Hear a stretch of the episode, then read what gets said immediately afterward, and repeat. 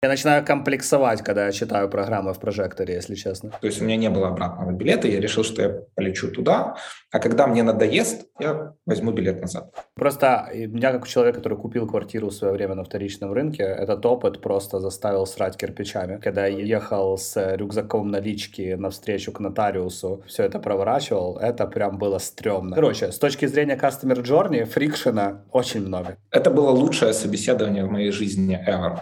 Да, это похоже на мою прямую речь. Я теперь понял, как меня люди запоминают. Вы слушаете Product and Growth Show. Это подкаст о создании и маркетинге продуктов, а также о людях, которые их создают. Мы выходим каждый вторник. Включаем. Раз, два, три. Всем привет, это 78-й выпуск Product and Growth Show. С вами Паша Педенко и Ярослав Степаненко. Привет. Блин, наконец-то ты сказал привет. Я думал, ты забыл, что мы здороваемся с людьми в начале. Давно нас не было вместе в эфире, и это первый выпуск наш в 2022 году, а, с чем я, собственно говоря, всех наших слушателей и поздравляю. А, по хорошей традиции делаю напоминание, что если вы слушаете этот подкаст, возможно, вам также понравится и захочется вступить в наш э, телеграм-комьюнити. У нас есть такой Product and Growth чат, в котором, как я сейчас смотрю, 2828 уже человек, и они очень токсичны себя ведут сегодня целый день, а, обсырая друг друга. Если вам интересно участвовать а, в подобных активностях, то, пожалуйста, рассмотрите возможность присоединиться. А, у меня есть телеграм-канал, где я пощу несмешные мемы, я тоже ссылку добавлю, добавлю в описание. И на этом минутка рекламы закончена. Сегодня у нас по хорошей традиции есть гость. Сегодня у нас в гостях Саша Иванов, CPO, CEO, кофаундер в Прожектор. Для тех, кто не из Украины, Прожектор здесь это, ну, наверное, такой синоним онлайн-образование для айтишников. Я лично проходил один курс в прожекторе, за который заплатил свои деньги. И я был э, чуваком, который приносит задачи на несколько других курсов, э, которые ребята делали. И с Сашей мы на самом деле тысячу лет назад познакомились в прожекторе. Я не знаю, помнишь ты это еще или нет. Я тогда работал в 1 плюс 1. Э, мы делали редизайн TSN, а ты как раз какой-то один из первых курсов вел по или UX, или это, это был уже продукт менеджмент. Ну, короче, я точно помню, что мы приносили вам э, задачу, какую-то, и ты нас просто разваливал э, как молодых в этот момент. Короче, Саша, тебя мало кто не знает в украинской тусовке, но у нас слушатели из, со всего мира, поэтому если коротко себя представишь, скажешь, чем ты занимался до прожектора, чем ты занимаешься в прожекторе, это будет полезно нашим слушателям, чтобы понять контекст. Круто. Всем привет. А, ребята, спасибо, что пригласили.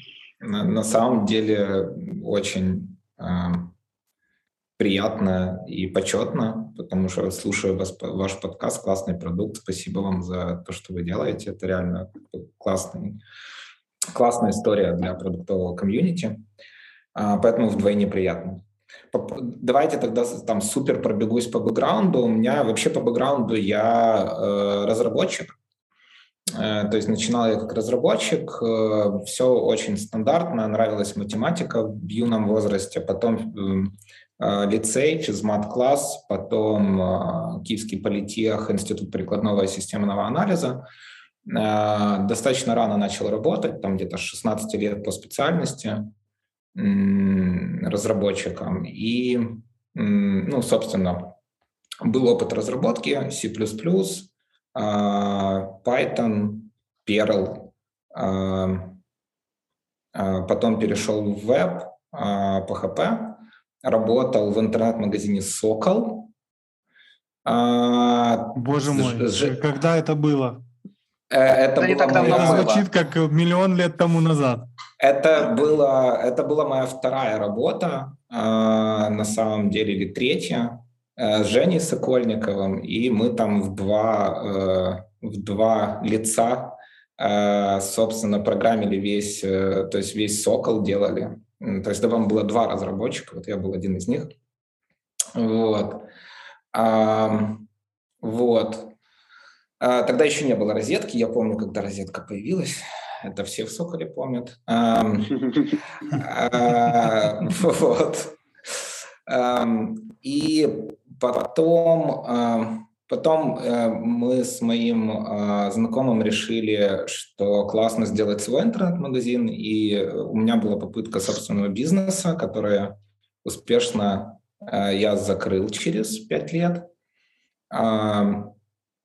Вот. После этого, это был переломный момент. После этого, ну, то есть понятно, что когда это твоя какая-то история, то я там был и программистом, и менеджером, и доставщиком, и курьером, и всем-всем-всем. И плюс я еще и был бухгалтером, и и все, короче, все вместе. А, но так получилось, что в какой-то момент я начал больше заниматься операционными вопросами, менеджерскими, и меньше раз, ну, разработкой. Процентов там 30 у меня хватило на development. И так как я был молодой, я и как бы такой глупый, я думал, что интернет-магазин — это онлайн-бизнес. Э, вот. Оказалось, что это офлайн бизнес с онлайн-составляющей. Вот. И э, это был очень хороший урок на самом деле э, и очень много опыта. Поэтому всем, кто слушает, если вы хотите концентрированный опыт в продуктовом менеджменте, запускайте свой проект. Не факт, что вы получите успешный бизнес, но факт, что вы получите опыт. Э, вот. После этого стал, когда я закрыл всю эту историю, э, почему закрыли? То есть операционная прибыль была, но так как мы торговали мото, э, мото всякими штуками, запчастями, шмотками и так далее, э, это был очень узкий сегмент, масштабироваться не понимали как и так далее. И ну, хватало на зарплату, не, непонятно было, куда расти, то есть бесперспективняк. И в итоге решил закрыть. А, после этого у меня был очень хороший выбор, то есть я понял, что мне надо идти или разработчиком дальше работать, или менеджером. Вот. И это был, наверное, кардинальный поворот как бы в моей жизни, потому что я понял, что если я пойду работать разработчиком, у меня будет все хорошо, у меня будет хорошая зарплата, стабильная работа там и так далее.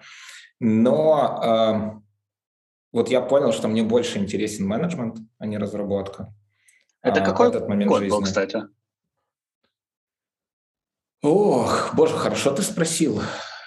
Мне Хорошо, просто кажется, если ты выбирал быть продуктом или быть э, разработчиком, то, скорее я, всего, как я бы, сказал менеджером, тогда не вопрос, да? Да, я сейчас как раз вот про это и хотел сказать. То есть э, не было тогда такого понятия, как продукт. Э, был, да, да, было безусловно. Такое понятие, как, было такое понятие, как менеджер. Э, вот. И было такое, даже не было такого понятия, как продукты было такое понятие, как э, бизнесы, ну, там, типа, какие-то, да. Вот. Слушай, я сейчас э, пытаюсь как бы понять, какой год, если честно, я не знаю. Вот я сейчас прям найду и скажу. Вот. Э, пока продолжу. Ага, ага, все, нашел, какой это был год. Это был 2010 год. И э, тогда ну, то есть и зарплатный вопрос был очень как бы серьезный, потому что менеджерам платили тогда примерно в три раза меньше, ну, как и сейчас, собственно, ничего не поменялось, а, чем разработчикам. А, и, но я для себя решил, что мне интересно это, и понял, что мне как бы интереснее делать то, что мне интересно, а не просто как бы э, зарплата и деньги это, конечно, хорошо, но мне важно, что я делаю и зачем. Вот. После этого было там несколько... Э, то есть мне надо было куда-то как бы идти работать. Э, я поработал в Экософте. Это такая большая компания, которая занимается водоочисткой. Я там э, был руководителем IT-департамента. У них там было много проектов, там, подрядчиков и так далее. После этого меня пригласили по контракту в стартап в роль CEO вот, на конкретный, есть, на один год. 2000, это какой, 2012-2013 год, да, какие тогда да. стартапы были? Я тогда такого слова, мне кажется, не знал. 2011 год, да, их было супер мало. Не, не, были стартапы, тогда были, тогда уже были, э, ну, были и стартапы, и проекты. Э, понятно, что продуктов было мало, ну, то есть там из продуктов тогда был, что я помню, Укрнет, IUA, э, розетка уже была такая нормальная, Сокол еще был, по-моему. Вот. Ну, в общем, вот так примерно рынок. А, Пром уже был. Пром уже был. А, ну, короче, были, были, были проекты. Вот. И э, пригласили в стартап. Я там по контракту был год. И после этого, после этого, когда контракт закончился, я понял, что ну, я хочу, то есть мне, то есть я у меня была пауза там где-то 2-3 месяца, у меня была там финансовая подушка, и я думал, чем я хочу заниматься дальше, и я понял, что меня ну, звали там на какие-то там в аутсорсы и так далее, но я понял, что не хочу идти в аутсорс ни при каких обстоятельствах. У меня так сложилась жизнь, что я ни одного дня не работал в аутсорсе в Украине, и это какой-то космос на самом деле, потому что на то время это было почти единственное место работы, в принципе. А у меня ну, так просто сложилась жизнь. Случайно. А может и не очень. Вот. И, эм, и я очень много какие варианты там искал, смотрел и так далее. И опять же попал на собеседование в стартап, совсем маленький. Это был 2012 год, по-моему. А, совсем маленький стартап со странным названием Лун.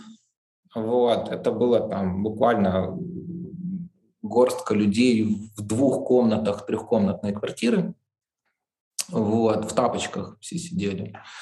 А, и с такими мониторами э, с электролучевой трубкой. Вот. Если вообще там возрастной ценз людей, которые слушают подкаст, вообще позволяет произносить такие ругательства в эфире, то... Слушай, я да, не знаю, что тех... трубка, но здоровенный монитор такой, который на пол стола был, я помню тоже. Вот это она, а... вот, вот это оно, да, да, это оно. У меня в общаге такой был, кстати, на пол стола точно.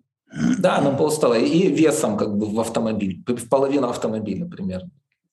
Да, и, ну, собственно, э, попал в Лун. Я там был, ну, наверное, первым нанятым менеджером вообще, типа, со стороны. Там проекту было на тот момент, два года. Или, да, да, два года. Э, мне супер понравились как бы фаундеры, ребята, Андрей, Стас, э, Денис. Это был это было лучшее собеседование в моей жизни ever просто вообще. То есть это был полный матч по всему, по ценностям, по понять, ну, как бы по пониманию того, что э, надо делать, потому что я хотел делать, потому что ребята хотели чем заниматься и так далее. Э, мне супер понравилось. Вот. И нравилось следующие 9 лет. Это офигенный, потрясающий как бы опыт. Ну, это вообще какая-то история про 9 лет в одной компании. Даже Ярик меньше в Макпо. Ярик, сколько ты в Макпо уже? Шесть небольшим. Ну, ладно, ты почти скоро. Но 9 это прям даже больше, чем Ярик, понимаешь? Э, я когда слышу такие истории, мне всегда интересно, ну как так вообще получается, что в условиях вот этого рынка труда так сложились обстоятельства, что ты так долго там пробыл? Слушай, ну я вот посмотрел сейчас специально не 9, а 8 там с хвостиком, 8,6 или 8,7, что-то такое. А, то есть все-таки не 9. А, почему? Слушай, ответ очень простой на самом деле. Вообще он очень простой. Я э, все время делал разные вещи. То есть хотя и был в одной и той же компании, но, во-первых, компания росла в это время и росла хорошо. А, во-вторых, э, я занимался разными вещами, то есть постоянно рос вместе с компанией. И когда это все происходит, э, нет ощущения, что ты засиделся, то есть ты постоянно делаешь что-то новое, ты постоянно учишься чему-то, ты постоянно решаешь какие-то более сложные задачи, более масштабные задачи. И э, и когда в компании, как бы, которую там ты строишь там, вместе там, с ребятами, да, то есть вы все вместе как бы это делаете, еще есть полный матч между менеджментом, вот, то это потрясающе, а чего куда-то уходить? То есть я даже не рассматривал никогда. Ну, то есть понятно, что предложения там прилетали, но вот искренне, честно, я никогда даже не спрашивал условия. Ну, то есть, когда кто-то там спрашивал, я говорил, мне неинтересно. Ну, просто неинтересно, потому что неинтересно. Вот. И да, классно. Ну, то есть, если есть возможность расти, да, и заниматься разными вещами в одной компании, а какая разница, как, как она называется? То есть для меня вообще самое главное это как бы люди и то, что ты делаешь. Ну, то есть люди плюс продукт. Если люди крутые, продукт классный, и ты занимаешься еще не рутиной, а растешь вместе с этой компанией, да можно сколько угодно, можно и 30 лет, и 40 как бы работать. Какая разница? Не-не, безусловно, я как бы с тобой согласен, э, но есть какая-то там реальность. В любом случае, там не твоя компания, да, там ты пришел туда наемным менеджером, и все равно в какой-то момент, ну, там, наверное, возникает вопрос. Я просто не знаю, как у тебя была компенсация построена, но у меня есть гипотеза, что учитывая то, что ты пришел в 2012-2013, тогда тема опционов не была супер популярной, и, ну, поправь меня, если я не прав, а, но, скорее всего, вряд ли ты получил тот уровень компенсации, который ты мог бы получить в случае, если бы ты присоединился к такому же стартапу сейчас и проработал бы в нем 9 лет. Давайте так, я не буду как бы комментировать там, ну, там какие-то штуки, которые под NDA, а, но могу сказать одно, я всем доволен, всем моим опытом. Как бы в Лун я очень-очень сильно всем доволен. И отношениям, и задачами, и тем, чем я занимался, и то, какую компенсацию я получил, и то, как, э, ну, вот прям всем доволен. Так а что ж ты тогда оттуда уходил? Зачем ты ушел оттуда? Знаешь, это отличный вопрос. Мне кажется, что э, это вопрос какого-то моего личного внутреннего как бы там ощущения роста и даже не роста, а ну как будто что-то как бы поменялось во мне внутри, да, то есть э, и какого-то, ну возможно это какое-то желание там просто типа что-то новое или что-то по-другому, да, попробовать, вот. Э, но это точно внутреннее чувство, как бы, а не внешнее. Поэтому, если честно, я до сих пор как бы не могу это а, а, обернуть в слова. Вот, но мне как бы, в какой-то момент я почувствовал, что как бы да, мне этот надо шаг сделать для себя просто, для того, чтобы что-то понять новое в жизни. Вот. Э, но я искренне там, типа, это... То есть это компания, которую я считаю, что я там приложил руку к тому, что как бы к тому, что сделано. И я этим горжусь. Каждым днем, как бы, который я провел там, это одна из лучших компаний в Украине, точно, мое мнение. А расскажи для тех, кто не знает, чем Лун был тогда, когда ты пришел в трехкомнатную квартиру, и чем он стал тогда, когда ты уходил. Окей. Когда я приходил, это... Э, я, по-моему, приходил 13-м сотрудником, мне кажется. Это был поисковик э, недвижимости. Я не помню, какое количество э, трафика там было, честно не помню. Ну, что-то в районе там нескольких тысяч в сутки. Наверное, там полторы-две, две с половиной, что-то такое. Ну, там ни, ни о каких лидер, лидирующих как бы позициях, понятно, речь вообще не шла. И тогда, по-моему, только-только-только началась тема с э, новостройками. Ну, то есть новостройки это там вот только-только э, это отдельная история началась. Вот это был Лун образца 2012 года. Когда я уходил, это, э, блин, Ира точно будет слушать как бы, этот подкаст, она поправит меня, наверное, но это 140 человек, по-моему. 140 э, человек – это 30 э, рынков. Это… 30 стран очень... ты имеешь в виду? Да, 30 стран. Это, по-моему, около 10 миллионов пользователей в месяц. Это ну, точно лидер как бы в своем сегменте, ну, точно. Это много продуктов на самом деле, то есть это и Loon как новостройки, это и FlatFi как отдельный поисковик э, по недвижимости. Это, собственно, там, то, чем я занимался последние шесть лет в а в Луне это вообще там типа поисковик, FlatFi, бренд FlatFi, выхода на международные рынки и так далее.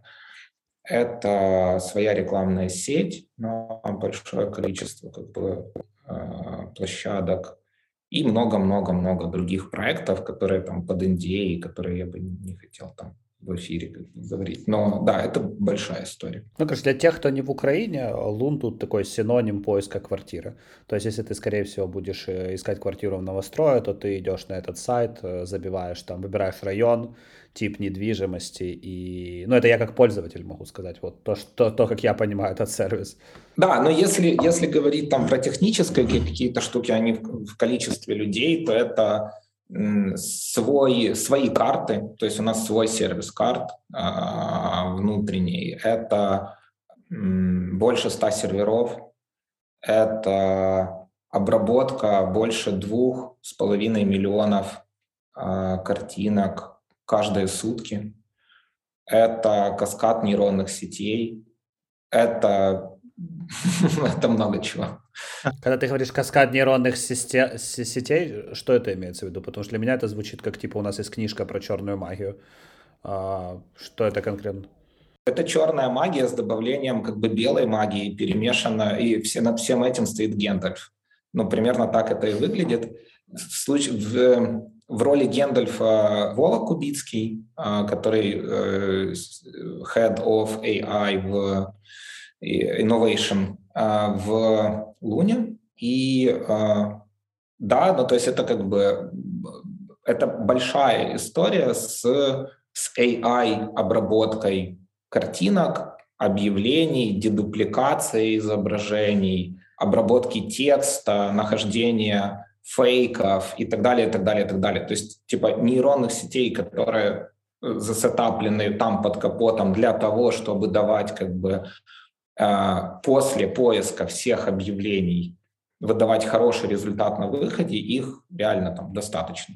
То есть это не просто так все работает, это не просто так там. То есть когда для меня самая большая там была похвала, это когда люди приходили и говорили, ты знаешь, я вот Spotify пользовался, вот я не знаю почему, но вот почему-то как бы лучше объявление, почему-то удобнее, почему-то меньше фейков, ну вот как-то удобнее. Вот это идеальная похвала, потому что это все работает под капотом, человек не должен думать, как это работает.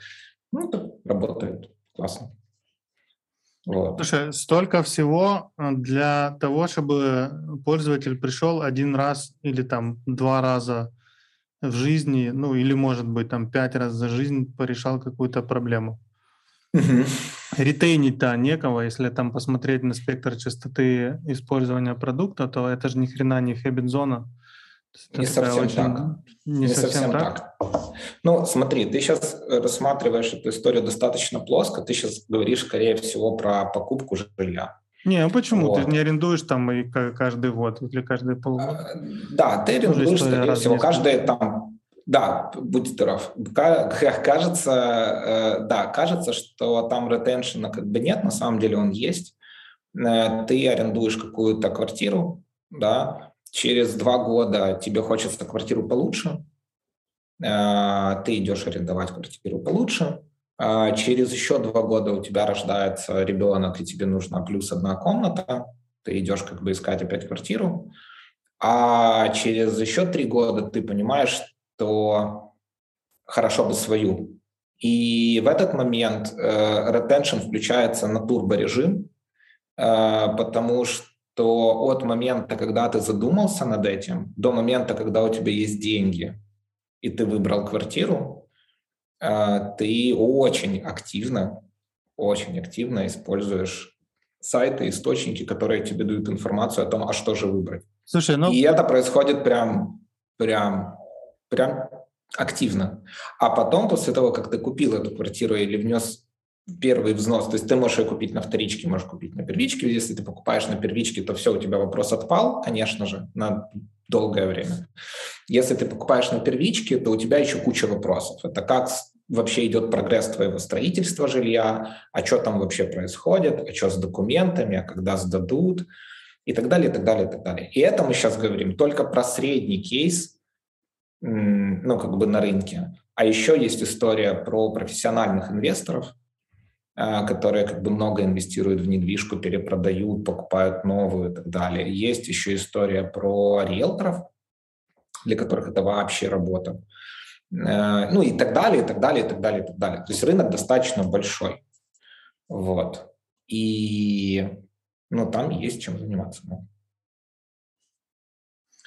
учитывая то, что большинство, там, если риэлторов отбросить, э, людей решают проблему там не каждодневно или как каждонедельно. Правильно я понимаю, во всяком случае, по наблюдениям того, как, как живет и где присутствует э, Лун и, и его проявление, что все-таки фокус на там, захват, на penetration рынка, на захват рынка максимальный, нежели на э, retention пользователя, или, или я ошибаюсь?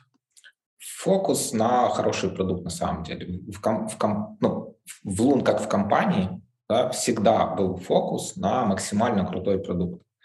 А retention — это э, в этой сфере, как ты говоришь, из-за того, что retention не такой частый, если ты, тебе какой-то сервис помог, то, скорее всего, через 2-3 года ты будешь пользоваться тем же, если он тебе э, помог. Э, и ты знаешь, тут, наверное, хорошо подойдет э, вот эта история. Мы когда-то, я не помню, когда мы с ребятами сидели, ну, с Андреем, Стасом и Денисом, и э, был такой вопрос, а как, э, как определить, ну, то есть как сформулировать то, чем мы занимаемся, то есть что мы вообще делаем да, как компания, как Лун, да, на тот момент.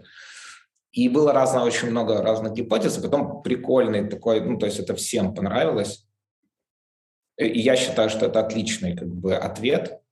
Э, я всегда его всем говорю. То есть мы решили на тот момент, что мы делаем э, сервис, сервисы, вернее, сервисы, продукты, продукт для э, самой главной покупки в твоей жизни. Угу. Вот, то есть мы помогаем, мы помогаем э, сделать самую важную покупку в твоей жизни. Это пляха ответственно. Ну, кстати, я вот как я как человек, который недавно арендовал квартиру, в Лондоне. Я там кучу всяких сервисов, ну как кучу, два сервиса перепробовал очень активно. Там, ну ты, наверное, знаком с рынком, там Zoopla есть, это такая популярная история. И есть Rightmove, это два, наверное, самых больших э, продукта, которые на британском рынке оперируют. Ну и бляха, Лун, э, как бы look and feel Луна реально выглядит на голову выше, чем то, что ребята на гораздо более развитом рынке предлагают. Но experience взаимодействия с Дальше по процессу, то есть после того, как ты выбрал квартиру, да, он качественно круче, чем то, что у меня было в Украине. То есть если по проблему выбора Лун явно там закрывает во многом, да, если ты можешь найти прикольный вариант, то вопрос подписать договор, там, назначить себе встречу и так далее, ну, пока что, мне кажется, это еще зона для улучшения. И мне интересно, вот, как ты чувствуешь, это место для еще одного продукта или рано или поздно Лун все-таки туда придет? Ну, давайте так. Э, так как я не могу сейчас подписываться за Лун, просто мы сейчас начали с моей не, мы истории, про ощущения, поэтому, а не про стратегию. И, да, про истории, и поэтому я там ну, остановился на Луне, мы сейчас про это говорим, но так как я сейчас не там операционно, я не могу как бы отвечать там, за ребят, это скорее надо спрашивать у Дениса Цыганка.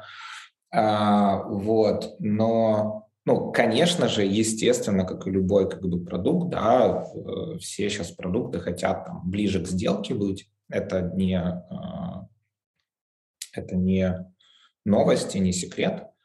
А, для того, чтобы, наверное, ответить на вопрос, я могу ответить это просто, ну, попробуйте поставить, э, если там в Украине, попробуйте установить Bird, это приложение, и посмотреть. Я думаю, это и будет лучшим ответом на этот вопрос. Давай последний вопрос, про, может не последний вопрос про Лун, но один из последних точно. У нас еще пару есть э, в, в шпаргалке, которую Ярик подготовил. А, если говорить про то, про твою позицию менеджера в вакууме, на которую ты пришел в 2012-2013, и позиции, у тебя CPO, да, была последняя позиция, с которой ты уходил? А, ну, официально она звучала Head of Product, а, но и я был, эм, ну, я не знаю, как это назвать, там, главным менеджером во FlatFi. Ну, как угодно можно там назвать. То есть FlatFi — это ну, операционно мой проект, продукт. Да. Но если взять все-таки продуктовую вертикаль, потому что там часть операционки, наверное, мы можем много сейчас раскручивать, но ни у меня, ни у Ярика, наверное, нет опыта, чтобы тебя грамотно расспросить. Если взять продуктовую вертикаль, то расскажи, как эволюционировала продуктовая организация в Луне, как вы начинали принимать решения и куда вы пришли по факту. Если есть какие-то основные вехи, типа, не знаю, с 2013 по 2015 мы там тыкали кнопки и смотрели, что будет, потом мы все-таки прикрутили Google аналитику и начали смотреть туда. Но интересны какие-то очень э, там понятные инсайты для людей, которые будут это слушать. Слушайте, так получилось, что э, я уже пришел, вот когда я сказал, что полный матч был с ребятами, да, э, э, это действительно так. Loom всегда был дата-дривен компанией, ну, с самого вообще начала, и тут был полный матч, то есть это то, что там прикрутили Google аналитику. Я приходил уже с полным пониманием, что я хочу работать на цифрах э, исключительно, и у меня был опыт работы с Google аналитикой уже на тот момент, ну, лет, наверное, 8. Ну, то есть я работал с Google аналитикой с самого его там бета-версии, вообще там с самого-самого начала. Вот. И э, так как так сложилось, что и Стас, и Денис, и Андрей, они были с кибернетики, э, они выпускники кибернетики, а я заканчивал институт прикладного системного анализа, у нас был как бы полный матч по э, тому, как как бы это должно работать. В итоге, да, это было data-driven всегда, это было всегда на данных, конечно же, Google Analytics э, изначально. Вот, альтернатив-то особо не было. Был Яндекс еще какое-то время, но Google Analytics в. Вот. Э, дальше, ну, то есть раз, развилась компания, ну, то есть, понятно, э, рост компании, как бы он постоянно происходил, поэтому, ну, в какой-то момент там я приходил на сферического вакууме менеджера или там продукт-менеджера, я не помню, как это даже называлось. По-моему, мы даже это никак не называли, если честно. А, вот. Потом а, мне дали, ну, то есть потом я, там, мне дали, я взял, не знаю, как это, я начал заниматься как бы несколькими там проектами. Первый это была рекламная сеть Луна вообще, то есть надо было как бы это все построить. А, у нас было кодовое название Байконур. Вот. А, Потом мы отделили посуточную, а, посуточку от поиска, от поиска. И а, вот это я как раз уже хорошо помню. То есть я, мы эм, заметили, что галочку в поиске посуточная аренда э, тыкают там 300 сессий в сутки. Ну, то есть там из тысячи, там, двухсот, по-моему, 300 нажимают галочку, ну, то есть в выпадайке посуточка, то есть выбирают тип поиска, тип э, сделки, посуточная аренда.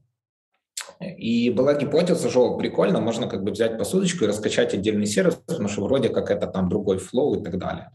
На тот момент самым большим продуктом там было доба, э, доба UA, доба ЮА, там было около 10 тысяч сессий в сутки у ребят. Вот. И там еще было как бы а, вроде а, несколько. Вот. И в итоге приняли решение выделять это в отдельный проект. Я как бы начал этим заниматься. Соответственно, уже выделилась отдельно команда посуточной, э, посуточки. Отдельно как бы была небольшая команда э, поиска и отдельно небольшая команда новостроек. Вот как бы уже было как бы три продуктовые такие тимки. Вот. А потом мы за, там, не помню, за два, за три года раскачали посудочку до а, вместе как бы с Добова ком с ребятами, мы за, с ними запартнерились и как бы вместе э, в таком тесном партнершипе у меня получилось раскачать это все до, по-моему, 10 или 12к в сутки. Ну, то есть мы стали лидером прям вообще-вообще. Доба ЮА на тот момент уже там около трех или четырех тысяч у них было. Вот. А, ну, то есть мы как бы сделали хороший сервис там. Вот. Ну и по факту он стал там самым большим в Украине. Вот. После этого, а, после этого а, стало понятно, что нужно как-то выходить на э, другие рынки. И, собственно, это было еще и в 2013 там, году, 13-14. И вопрос, как бы, куда масштабировался, ну, масштабироваться уже не стоял на тот момент. Вот, и мы решили как бы делать отдельный сервис под мир, а не брать платформу, которая есть поиска, то есть, по сути, писать с нуля, потому что платформа, которая нужна для других рынков, она там ну, должна, должна была обладать другими качествами и не тянуть за собой как бы хвост э, всего. А, и, собственно, ну вот так родился FlatFi, так родился как бы проект. На тот момент уже как бы была команда FlatFi, была команда поиска украинского и была команда новостроек э, украинских. Через еще год э, добавилась команда международных новостроек, Кортер. И по факту так как бы получалось, что там, ну, если ты спросил как бы за структуру, там, да, за продуктовую, как бы как это все управлялось, по факту это управлялось так. Э, я занимался там FlatFi, а Стас Клеровский, это один из кофаундеров, он занимался Кортером, это международные новостройки. Денис Саганов занимался украинским поиском и украинскими новостройками вместе с Андреем Мимой. Вот. Э, и по факту это были, ну, как бы такие продуктовые, а, продуктовые направления, плюс мы синкали там все вместе и принимали какие-то там большие решения там, э, более стратегические в таком синке общем. Да, ну, а, ну вот как-то так. То есть это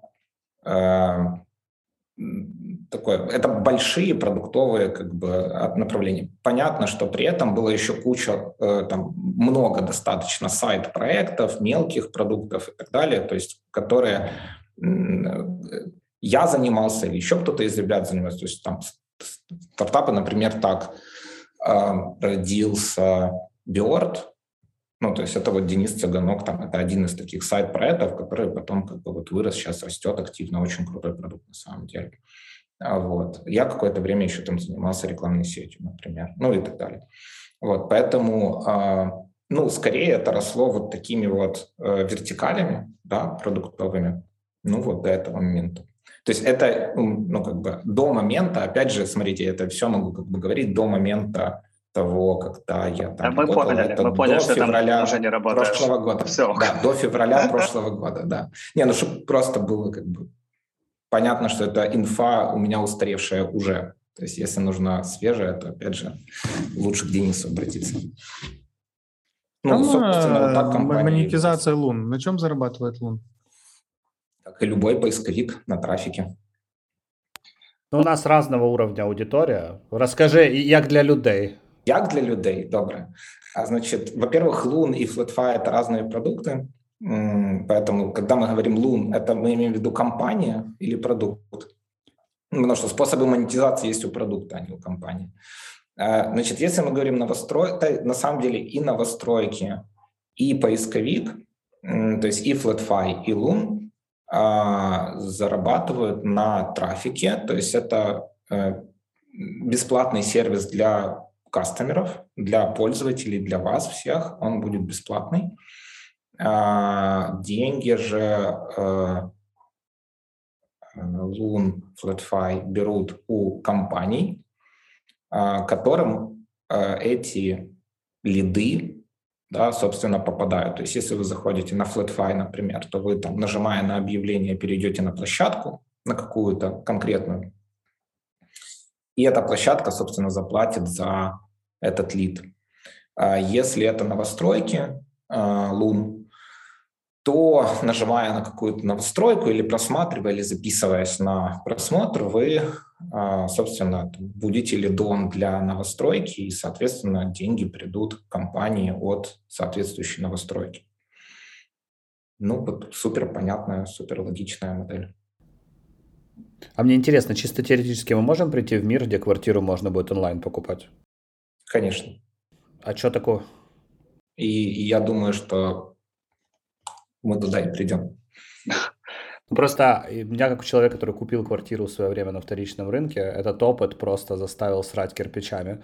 Когда я ездил, ехал с рюкзаком налички навстречу к нотариусу, а, ну и все это проворачивал, это прям было стрёмно. А, мало того, что стрёмно ездить с большой суммой денег по городу, несмотря на то, что, ну, я считаю, Киев все равно относительно безопасная история. А во-вторых, сам факт того, что ты едешь куда-то с этой... Короче, с точки зрения Customer Journey, фрикшена очень много. А, и интересно, вот эта история, что это все еще не перешло в онлайн, это все-таки желание там сохранить деньги в серой зоне или а, просто ну, народ не готов а, платить? Не готов. Рынок рынок. Рынок диктует. То есть, конечно же, все сервисы очень хотят это все засунуть в онлайн, вот, и, и все это оцифровать, но э, правда в том, что рынок функционирует по другим правилам, и то, что тебе кажется, что вот да, я бы вот так хотел, на самом деле в реальной жизни, если тебе такой флоу предложить, то скорее всего ты захочешь ехать, э, как это неудивительно, с э, мешком налички к риэлтору. А, вот, а, по многим причинам. А, конечно же, если бы мы, то есть если бы это была... Есть рынки, на которых это реализовать проще. На украинском рынке это реализовать еще сложнее по причине там законодательных историй, истории то, как это сейчас работает, далее, так далее, так далее. Но, конечно, глобально когда-то оно придет к этому во всем мире. Ну, я в этом уверен. Только когда это будет, это очень хороший вопрос. У нас это касается не только недвижки, там с, с движкой, с автомобилями точно такая же история. Все бегают в этих сервисных центрах с пачками денег, ну, уже, уже, есть хорошие, уже есть хорошие примеры движки, когда там да, э, машины по подписке и так далее. Это вот когда там это почти как бы монобанк в, ну, в, в движке.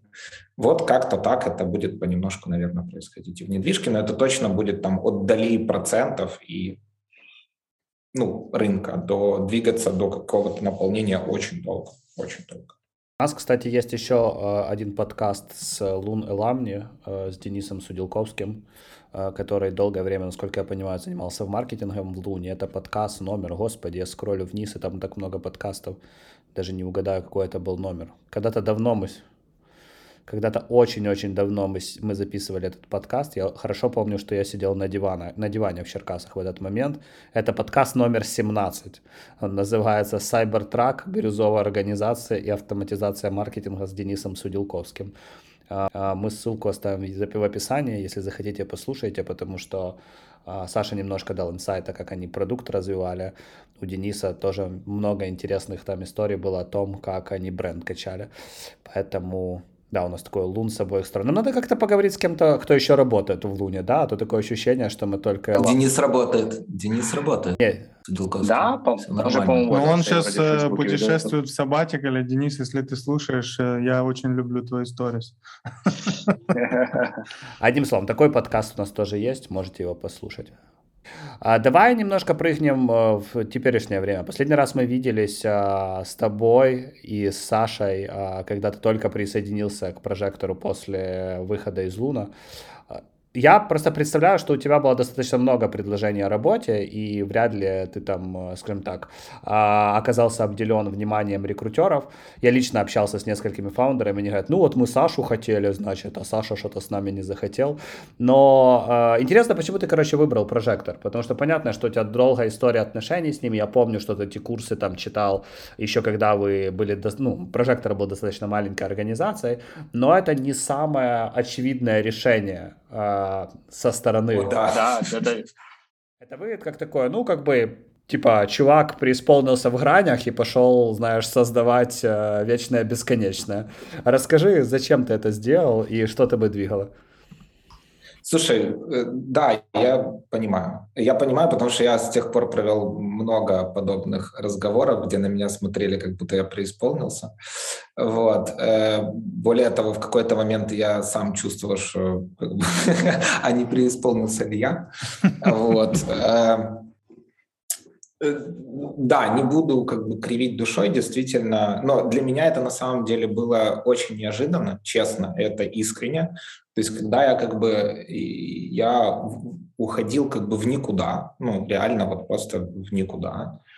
И у меня был такой момент на самом деле, мне оставалось, по-моему, работать, ну, то есть это же долгие время, я там передавал дела, то есть это там в итоге затянулось на реально большой отрезок времени, потому что надо было много чего передать ребятам, вот, и это была такая, ну, жесткий момент был там решение, там общение с ребятами, для меня это было очень тяжело морально, вот, но потом, когда уже как бы все принято, и ты идешь по флоу, то ты опять входишь в рутину, в операционку, тебе все знакомо, и ты такой типа нарезаешь просто, да, и ты забываешь про факт того, что, ну, что конкретно сейчас происходит. То есть у тебя выпиливается оно как бы с мозга.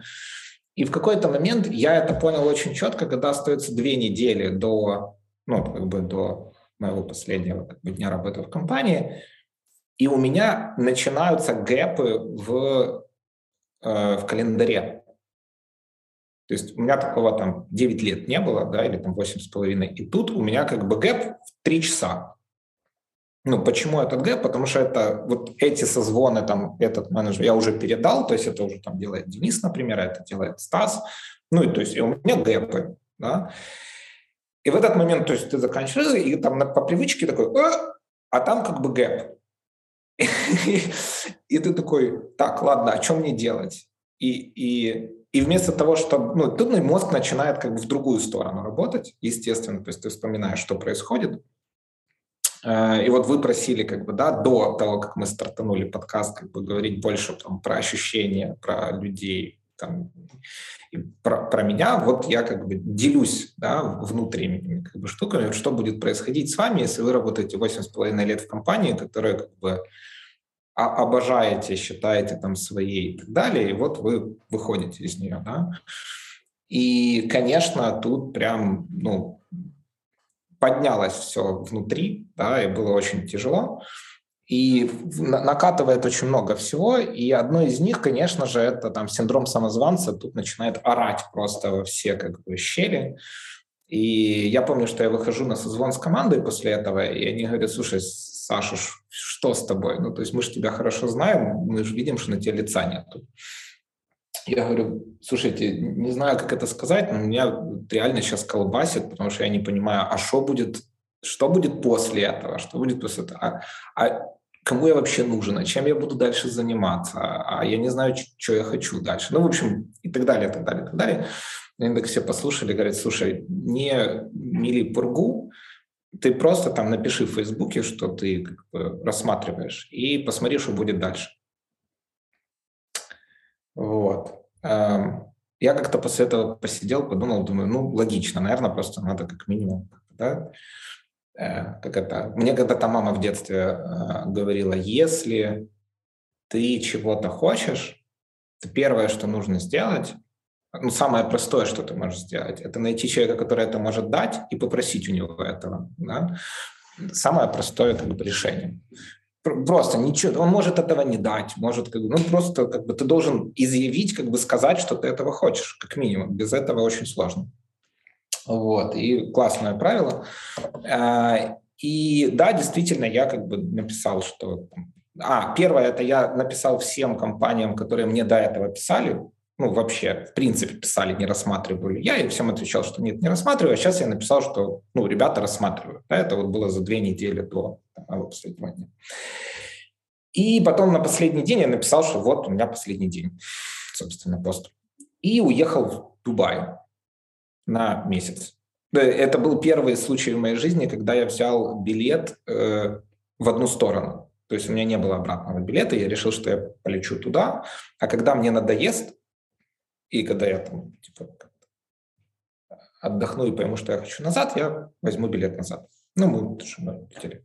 И действительно, я был ну, немного в шоке от того, какое количество людей написало. В основном это были фаундеры, э, вот, напрямую. И действительно, я благодарен всем. Это, то есть на самом деле я был в шоке от того, какое количество крутых проектов в Украине. Ну, то есть прям крутых. Ну, то есть начиная от стартапов, заканчивая прям реально большими проектами, типа там Deposit Photos, Ajax.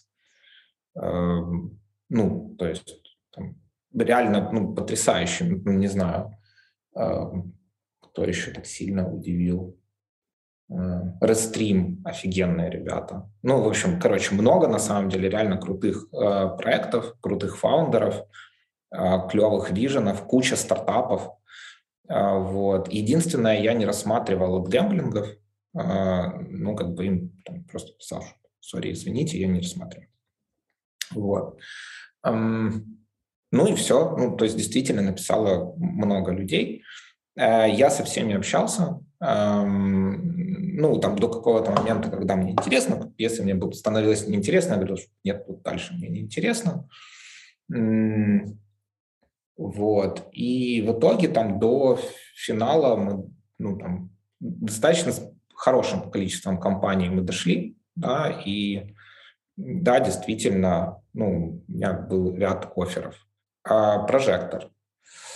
Один из них это был прожектор, причем это было, ну, понятно, это было так на короткой ноге, потому что мы с Сашей давно знакомы. И, э, и собственно, я преподавал давно в прожекторе. То есть вот мы с тобой познакомились, я помню, на, в Верхнем Вале. Э, это еще было, да, там в первом, в первом помещении Проджа ты пришел на действительно на, на как э, бриф на курс UX Data Mining и аналитика. Да, это курс по продуктовому, э, ну, по сути, по data-driven подходу в аналитике для продуктовых менеджеров и дизайнеров. Ну, я думаю, ты помнишь. То, что ты сказал, что мы там тебя разнесли, ну, сори, мы не хотели больно э, вот, э, это делать. Но по факту история, ну, то есть взаимоотношений с прожектором большая. Мало того, что я вел курс как бы вот там короткий, трехмесячный, э, достаточно долго, а потом Саша мне долго как бы подбивал на то, что давай запускать курс по продуктовому менеджменту, а я говорил, что это моя как бы ну, мечта, да, тогда не было ни одного. А не запускали мы его, потому что я говорил, что в три, за три месяца продукт-менеджера научить невозможно. Я искренне верю в это и сейчас. А, вот. И говорил, что это невозможно сделать в рамках как бы, курса. Можно сдать только какой-то один скилл. И потом э, через, по-моему, два или три года Саша пришел и сказал, смотри, ты говорил, что нельзя как бы за три месяца, а если за год? За год можно? И я тогда сказал, что ну, если бэкграунд есть, уже какой-то опыт, то можно сильно прокачать, и действительно, как бы, ну, за год можно. Он говорит, ну, давай. И эта история была скорее на слабо, ну, и скорее на какую-то амбицию. И да, я в итоге выпустил два годовых курса по продукт-менеджменту. А, супер крутая история, я ей очень горжусь на самом деле, а, реально клевая. Подписалось очень много крутых ребят, а, вот.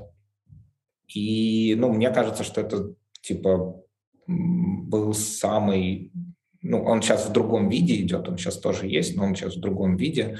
Это был самый крутой на тот момент курс по продуктовому менеджменту, по-моему, вообще в СНГ, ну, на территории бывшего СНГ в принципе. Вот.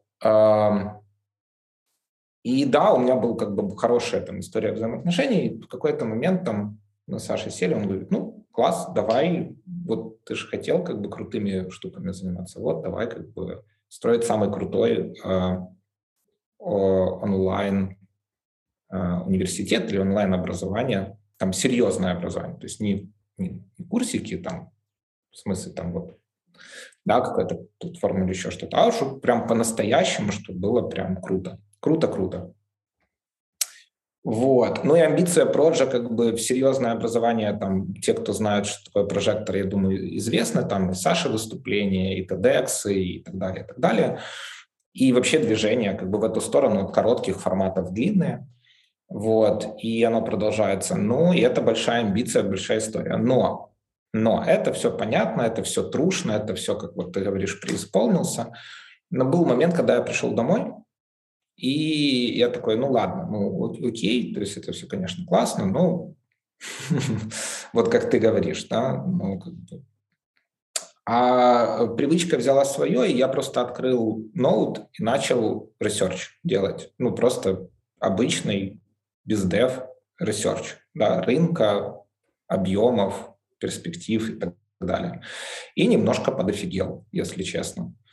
А, вот, потому что этот рынок, он офигенный. Ну, то есть он потрясающий. Он огромный, а, он с очень хорошей капитализацией. А, на этом рынке мало кто оперирует, на самом деле, качественным продуктом. И сейчас это выглядит примерно так.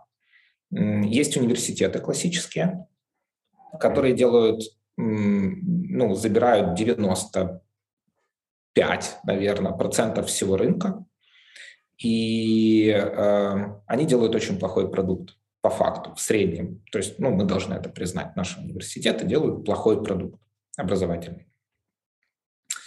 Есть э, очень большая прослойка инфобизнеса разного калибра. И они делают потрясающий маркетинг, ну, то есть очень качественный, классный, собранный, профессиональный маркетинг и делают очень плохой продукт, если мы говорим про образование. Ну, про образование как про образование.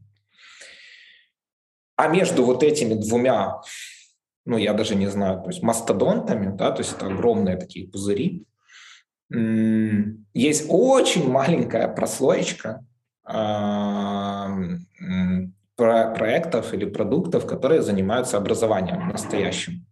Да? Чем отличается, вот тут хороший вопрос, и чем отличается, вот как вы думаете, ты говорил, что можно вам вопросы задавать, вот классно, а как вы думаете, чем, по-вашему, отличается инфобизнес от образования? Вот как вы это формируете у себя? Ну, уже в инфобизнесе нет образования, я бы даже как бы рядом их не ставил. Инфобизнес... Хорошо, это... даже нет ретеншена, мне кажется.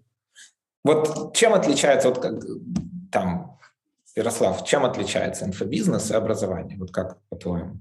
Как бы ты это сформулировал? А мне даже сложно, мне кажется, тут проблема в самом вопросе. У меня как бы инфобизнес с образованием не ассоциируется ни, ни, в коей, ни в коем степени. То есть если так, то это типа инфобизнес — это фейковое образование. Это вообще ну, э, то, что хочет казаться образованием, но по факту ценности education не дает. Ну, зачастую. Я не хочу сейчас там под Ну почему? Ну смотри, ну вот смотри, там записанные, там, не знаю, 20 лекций с качественным материалом. Это что, не образование? Ну, не могут это быть э, классно продакшн какой-то там сделан, да? Ну, да, может, я да. еще не встречал там инфобизнесы, которые прям очень хорошие, но Короче, э, давай так. Книга, книга допустим, это инфобизнес это или образование? Да? Э, отличается тем, что в инфобизнесе, наверное, нету каких-то там фундаментальных вещей, а скорее всего там какие-то реакции на какие-то хайповые вещи, которые кому-то интересны сейчас. Угу. Вот. Хорошо, книга это образование или инфобизнес? Э, блин, ты ставишь меня в угол. Конечно. Да, мне кажется, разницы реально нету. Разницы реально нету никакой абсолютно. Вопрос просто в программе, ну, что ты продаешь, да. По сути, маркетинг э, одинаковый будет, что в инфобизе. Ну, я не говорю про обещания, да, там в, обеща... в инфобизе обычно более радикальное обещание. Типа, сделай что-то очень быстро за маленькое количество усилия. Но если вынести обещание за рамки и посмотреть на кан- каналы, картинку твоего светлого будущего и типа... А обещание дать тебе что-то, что тебе нужно в плане знаний, мне кажется, это типа одинаковые вещи. Вопрос просто, как это наполнено после покупки. И поэтому, мне кажется, в образовании есть retention, скорее всего. Ну, типа, есть какое-то ощущение, что клиент может дойти до конца, и клиента есть ощущение, что он может дойти до конца. В инфобизе а работа с клиентом заканчивается тогда, когда произошла продажа. Ну, смотри, да, есть на самом деле, тут нет правильного ответа, потому что каждый это формулирует для себя по-разному, да, а вопрос про книгу, он один из моих любимых, потому что, ну, э, Эрик, понимаешь, да, чего он ставит в угол? Реально очень сложный вопрос. Потому что книга на самом деле, ну, если так разобраться, то это инфобизнес, то есть ты продаешь информацию, которая написана в книге, да, ну, то есть там больше ничего нету. Ну, то есть определение инфобизнеса, ты продаешь информацию, записанные 18 или 20 лекций на самом деле мало чем отличаются от книги. Ну, это просто другая форма подачи как бы, информации. Если там хорошая информация, человек доволен. Если там плохая информация, человек недоволен. Ну, а то, как ты продаешь книгу, и то, как ты продаешь там 20 записанных лекций, ну, то, это уже вопрос маркетинга э, этого всего. А, и тут я могу как бы сказать свою версию. Но во многом для меня, наверное, Образование отличается от инфобизнеса одной вещью, вот просто одной. Э, это фидбэк. Ну, фидбэк а, ну, давай, человека. раскрой, пожалуйста. Да, вот смотрите, эм, если ты покупаешь книгу, ну или там, это не важно, книга, лекция, то есть все равно, опять же, это форма продажи информации, да, там, ты можешь купить, я не знаю, презентацию, да, допустим, э, то это self-education.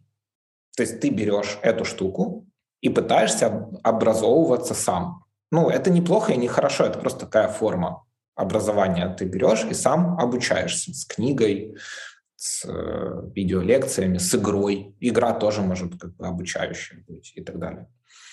А обучение, которое, ну, прям обучение, обучение, education, это когда есть кто-то, у кого можно спросить, у кого можно получить фидбэк, у кого можно получить помощь, у кого можно получить менторшип. Ну, есть кто-то, ну, то есть какие-то люди, то есть это может быть человек, который тебя учит, это могут быть люди, которые с тобой учатся. То есть это информационное поле, в котором как бы вращается информация, да, то есть и прикол в том, что в этом поле э, в нем может образоваться новая информация, в отличие от книги да, то есть в обучении, в, в обучении, в коммуникации, в решении каких-то задач там может появиться новая информация, которая к тебе же и вернется, то есть благодаря вот этому процессу, да. Плюс Если там есть еще куча, я да, куча здесь. еще бенефитов, да. Мне просто кажется, по твоей логике, любой инстаграм-марафон желаний э, это обучение, потому что практически всегда там есть э, какой-нибудь куратор, который будет записывать тебе аудиосообщения, отвечающие на твои вопросы о том, как правильно мечтать. Но по сути, по сути, получается, это тоже образование? Ну, если брать логику, логикой, что обратная связь. Я думаю, что да, Но тут тогда... вопрос, чему ты хочешь научиться. То есть, если ты хочешь научиться мечтать, ну, как бы, то, может быть, это и неплохой способ. Но да, но, но практически у любого инфобиза, даже самого кислого, мне кажется, есть какая-то там группа поддержки, есть какой-то куратор, они все это продают под «мы набираем группу». А теперь мы выходим как бы на уровень вот его количества, да, то есть количество фидбэка, количество mm-hmm. э, того, как ты потребляешь это сам, и количество того, как тебе это там, тебе помогают. Вот. И, наверное, от этого сильно зависит качество. А вот эта история, которую я говорю, что там менторшип, э, фидбэк и так далее, это просто как, ну, э, лег, достаточно простая метрика, по которой можно как бы измерять. Ну, для меня лично. То есть, опять же, тут нет правильного и неправильного вопроса. Это я для себя так формулирую, кто-то... Не, не, это интересная тема. Просто мне кажется, это, знаешь, все равно... Ну, я бы тогда по-другому немножко это повернул. Я бы, наверное, по умолчанию принял бы, что любой любая продажа прода... информации это там инфопродукт по сути. Мы с Яриком делаем конференцию, это инфопродукт. Книжка это инфопродукт. Конечно. Вы делаете курсы, это инфопродукт. А, но та, точно так же, как с, инфо, как с университетами, есть, грубо говоря, разные уровни качества инфопро... университета как вывески, да, там есть условно какой-нибудь Гарвард, а, есть НТУ КПИ, в котором мы с тобой учились, есть э, Могилянка, а есть какой-нибудь инфо- университет сучасных знаний, знаешь, который там будет в условной боярке иметь комнатку и претендовать на то, что это университет. Все это, по сути, университеты. У них будет плюс-минус одинаковые каналы привлечения, но, но качество выпускников будет э, разное абсолютно. Да, так и есть. Так и есть. Поэтому мы говорим про качество, и вот это та история, то есть когда я начал это все анализировать, я понял, что рынок на самом деле гигантский, то есть он очень большой, ну он очень большой. В Украине, например, вот как вы думаете, сколько в Украине студентов, если взять всех вместе? То есть Ой, я знаю, сколько. Дай подумать, подожди, подожди, подожди, дай, дай, дай, дай. Студенты университетов, студенты ПТУ, студенты, э, студенты профтеха, вот тотал вместе, как вы думаете, сколько? Ну, сколько? миллиона три. Наверное, все-таки чуть меньше, потому что школьников у нас 6 с чем-то миллионов, э, вот рекаринг но выпускается, наверное, каждый год человек, ну сколько там, 600 тысяч, 700 тысяч, наверное, выпускается. Короче, наверное, там есть разные, разные оценки, но это от 1 до 2 миллионов. Mm-hmm. Вот. Но это огромный рынок на самом-то деле, реально огромный. И э, когда я понял, что на этом рынке, ну, то есть ты реально смотришь как бы на этом рынке, ну, вот то, что ты говоришь, да, то есть основное это там плохой продукт. Ну, просто плохой продукт. Подожди, а что рынок огромен? Я не сильно понял. Миллион людей. Это там total addressable market миллион. Срезаем тех, кто будет там... Это только в Украине. Serviceable. Потом срезаем, получаем total obtainable. И там остается ничего. Ага. А retention какой? Угу. А привлечение новых какое, какое заливается, как бы это всегда стейбл, как бы аудитория. Он всегда есть, да. Ну да, он, он всегда, есть. Всегда есть. Это, это во-первых, а, во, а во-вторых, как бы студент, который поступает на первый курс, он э, это retention 5 лет или 6, ну минимально 4, вот. То есть на самом деле это гигантский рынок. Просто сейчас он настолько как бы странный, настолько маленький, с настолько плохим продуктом, да, и с настолько отсутствующим маркетингом, потому что если вы посмотрите любую рекламную кампанию наборов КПИ, или, там, не знаю, что у нас самое крутое, ну, Могилянка, ну, посмотрите, как выглядит это, этот маркетинг, ну, как бы... Вот. Э, что у нас самое вообще топовое в Украине? Ну, это, наверное, УКУ. Ну, даже у УКУ посмотрите, как это выглядит. А вот, не, ну, понятно, есть, ну, что это есть... все очень странно. Да, это очень странный продукт, это очень странный маркетинг, это очень странное позиционирование, это вообще очень странно. И э, хороший продукт делают единицы кафедр в Украине. Ну, то есть единицы. Да, то есть есть там по каждой теме, ну, наверное, одна или две или три кафедры в стране. Да? Это мы говорим сейчас только про Украину. А на самом деле такая проблема есть очень во многих странах. Если вы думаете, что там в Польше, или в Венгрии, или в Чехии, или в Германии ситуация крайне другая, она там чуть лучше, но она не крайне другая. Там те же самые проблемы на самом деле. Вот.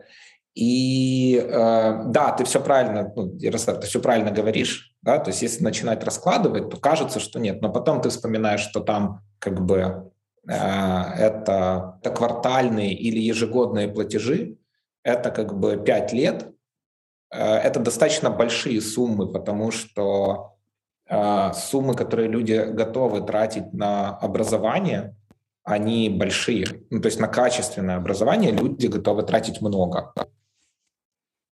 Вот. Это э, соотносится со стоимостью машины, а иногда и квартир. Вот. Э, и при всем при этом у нас рынок выглядит сейчас вот так. То есть очень плохой продукт, очень странная как бы история, очень странный маркетинг и так далее. И ну, мне, мне не показалось, я просто посчитал, что как бы перспектива у этого огромная, ну просто гигантская. А, рынок не занят, то есть на этом рынке очень мало хорошего продукта, а, нет хорошо масштабируемого продукта, и очень мало как бы историй, которые могут вырасти в действительно, а, действительно крутое, как бы крутую а, тему. А у Проджа на тот момент э, уже было все составляющие, а сейчас тем более, то есть сейчас уже год прошел почти. И сейчас я в этом только убедился. То есть если там год назад все крутили у виска вот так вот, когда э, я что-то такое рассказывал, то а сейчас уже очень многие мне там за этот, за этот год написали в личку, типа, о, Саша, я был неправ. Да? А, вот. Почему? Потому что произошли некоторые там события. То есть, во-первых, э, Made Academy привлек инвестиции.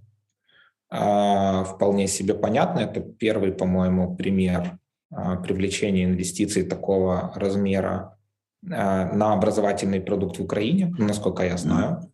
И это прям реально прецедент потому что там зашли, ну, такие институциональные инвесторы. Вот, это TE Ventures, насколько я помню. А, первые проинвестировали в них, сейчас они как бы второй раунд подняли, и они сейчас уже там масштабируются на инвестициях. Вот. И сейчас уже никому как бы не смешно, потому что это все растет хорошими темпами. Вот там Продж растет примерно x2 год к году. А, и там сейчас планы еще быстрее разгоняться.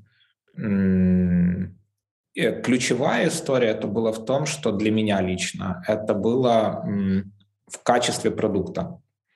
Э, ну и вот это там, Паша, это то, что ты говорил, да. Э, по-моему, когда мы встречались, ты говорил, блин, чё, там, ребят, ну, по-моему, ты сказал, базару нема, как бы качество классное, но вы очень, как бы, э, там, для рынка у вас, как бы, high price, да, для рынка. Вот. Да, это похоже на мою прямую речь. Я теперь понял, как меня люди запоминают. Я пытался вспомнить близко к тексту, да. Э, вот. Ну, действительно так и есть. То есть Проч всегда держал очень-очень высоко планку качества, и я это как куратор очень ощущал, потому что меня каждый раз, когда там что-то проседало да, по качеству, меня как бы пинали очень больно и говорили, смотри, вот тут как бы кака. Вот. И не давали мне как бы упустить эту планку качества. Вот. И самое главное, что была проработана уже на тот момент как бы методология, там все, все, все, все, все, как это должно работать, и даже уже масштабируемость ну, как-то была отстроена. А, хотя немного не на тех масштабах, конечно. Вот. И в этот момент я понял, что да, есть хороший бренд, э, есть на самом деле ну, такие хорошие позиции на рынке. То есть там год назад Proj был ну, в пятерке точно самых больших проектов в, этом, в этой истории. А сейчас, наверное, там в двойке. Да? Сейчас один из двух, скорее всего. А, а, есть классное качество, есть понятная модель, ну, бизнес-модель, и есть понимание, как масштабироваться. А, а, и есть рынок без хороших продуктов. Ну, то есть он пустой вообще, вообще пустой. Ну да, это звучит как сказка, да, да. Учитывая, знаешь, сейчас, учитывая примеры, там, когда купили General Assembly, ну, как бы какие-то рекрутеры их большие купили. Да, ну, хороший пример, когда вроде нишевая история, мне кажется, она, наверное, по объемам была ну, вряд ли она была сильно больше проджа в студентах, скорее всего, чуть больше в деньгах, потому что это в любом случае не украинский рынок но классный прецедент. И если вы придете куда-то туда, это отличная история, чтобы за ней наблюдать. Да, ну то есть понятное дело, что мы сейчас как бы смотрим на все примеры как бы в мире, но э, мы понимаем, куда мы хотим как бы дострелить и куда мы хотим прийти. Мы хотим построить реально крутое образование, то есть не, ну то есть мы туда движемся. Вот мы там, я не знаю, наверное, было слышно, когда мы презентовали. Собственно, я долгое время не говорил, куда я перешел. Меня многие спрашивали, почему. Потому что мы готовили большую презентацию, большое обновление. Я хотел сказать, что да, я уже перешел, и уже что-то мы успели сделать, то есть показать какие-то результаты. И на тот момент мы сделали такое достаточно уже большое обновление прожектора. Мы заребрендились э, в онлайн-институт. Мы запустили 18 годовых программ 18 годовых программ. Э, это очень серьезно на самом деле. Э, вот. Сейчас, например, в Proje можно продукт менеджменту учиться с нуля два года. Два года. То есть есть level A и есть level B. Вот раньше эта годовая программа, это был только level B, то есть туда уже надо было приходить с опытом. Сейчас можно как бы с нуля э, за два года прокачаться, ну, то есть реально там хорошая как бы программа до хорошего левела. Я то есть точно знаю, что человек, который пройдет эти два года, ну, его на, на рынке оторвут с руками и ногами, потому что, ну, как бы, я думаю, Паш, если ты посмотришь программу, то ты тоже поймешь, что так и есть. Да я вас боюсь, я реально читаю ваши программы, я думаю, там половину не знаю всего, поэтому я чуть, а, чуть, чуть начинаю комплексовать. Я начинаю комплексовать, когда я читаю программы в прожекторе, если честно. Еще у нас как бы студенты вылетают, мы отчисляем, от чего приходят в ужас наши коллеги, слэш-конкуренты там, с других проектов, потому что ну, они вообще не понимают, о чем мы себе маржу режем, да, э, и вообще revenue stream. То есть к нам приходит человек, а мы его как бы не пускаем на следующий модуль, ну вообще, потому что он исключен, потому что он не сделал домашки, не выполнил проект и так далее. А все потому, что качество. Ну, то есть и за качество в Proje как бы реально топят, а это продукт. Вот. И это круто. Ну, то есть это и позволяет как бы... Э, вот то, что ты говоришь, там, образование, ты сказал, это retention, да? Так вот, э, Proj, ну, наверное, 70% там, всех лидов в прожекторе — это э, word of mouth, да, это когда люди советуют ну, своим знакомым, говоря, что О, вот, вот если так, вот этому учиться, то вот в Proj, да. И вот так э, это и работает. Ну, собственно, это самый дешевый канал маркетинга, в принципе, это классный продукт. Вот, соответственно, такая... Соответственно, туда мы инвестируем больше всего, мы больше всего инвестируем в продукт, он нам больше всего как бы дает, за счет этого мы больше всего растем, и за счет этого же мы очень сильно отпозиционируем себя от остального рынка, потому что этим мы отличаемся. Да, к сожалению, так и есть. Для того, чтобы строить крутой продукт, ну, этот продукт стоит дороже, чем не такой крутой. Да, действительно, как бы математика так и складывается, но это уже... Ну, слушай, есть хорошие примеры сейчас благодаря Reforge, знаешь, когда люди платят там по 3-4 тысячи долларов за видосики и доступ к комьюнити, а, это все-таки для вас создает нишу, в которой вы можете за те же деньги дать гораздо больше ценности. А, это они по факту приучают рынок платить дорого, что идет на руку вам в любом случае. А День назад есть э, модель... забилил Renewal в Reforge, кстати. Да, сколько там, два косаря Renewal? Два косаря. Угу. Да, блин, понятно, мажор. Это, знаешь, была только что реклама education бюджета в МакПо. Слушай, у нас получилась э, такая длинная реклама прожектора, э, но я, честно говоря, поклонник того, что вы делаете, поэтому пускай так и будет. Мы будем закругляться, потому что мы незаметно проговорили полтора часа. Ребята, если у вас есть какие-то вопросы по прожектору, которые мы не задали, вы можете написать их нам в комментах, и мы Сашу как-то еще попросим с нами пообщаться или в каком-то э, асинхронном режиме на них ответим. Саш, спасибо за то, что нашел время пообщаться. Из нашей импровизированной радиорубки в Зуме мы доставим этот выпуск через недельку. И спасибо всем, кто слушал нас сегодня. Клево, спасибо. Спасибо большое. Спасибо.